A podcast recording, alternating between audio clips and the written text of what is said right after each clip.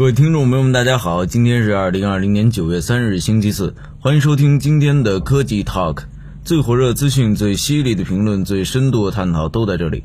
本节目由蜻蜓 FM 独家制作播出，喜欢的朋友可以点击右上角红心收藏。太空探索是人类的梦想，美国的火星计划或许是目前投入实施最多的项目。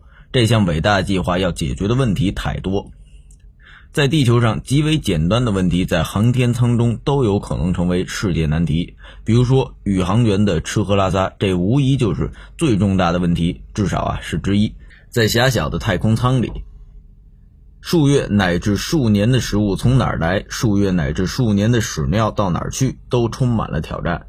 即便不考虑长期吃干粮痛苦，带这么多干粮也不是一件容易的事儿。航天舱的空间用寸土寸金也远远不足以形容它的宝贵，所以在飞行过程中如何搞定种植种什么，就得到了相当多的研究。藜麦这种古老的粮食几乎已经被现代社会所淘汰，在 NASA 挑选宇宙作物的时候，几乎因为营养全面的特质脱颖而出，拔得头筹。最终，它是否能够被用于太空旅行，或许还很遥远。但是宇航食品的名头已经让他赚足了眼球。在这场选秀中，人们重新认识了这种南美安第斯山区的古人们救命的作物。从种植到食用，在几十年间，人类对藜麦的研究开发或许超过了过去几千年的成果。不过，藜麦的单产依然不算高。在飞向火星的过程中，养活几位宇航员需要的种植空间也是相当大的。开源节流，提高食物的利用效率，依然还是非常重要的。把屎尿转化成食物，堪称黑得发亮的科技。这真不是开玩笑，而是严肃的科学研究。这项研究是美国宾州州立大学的实验室发表在2017年11月出版的《空间研究中的生命科学》杂志上。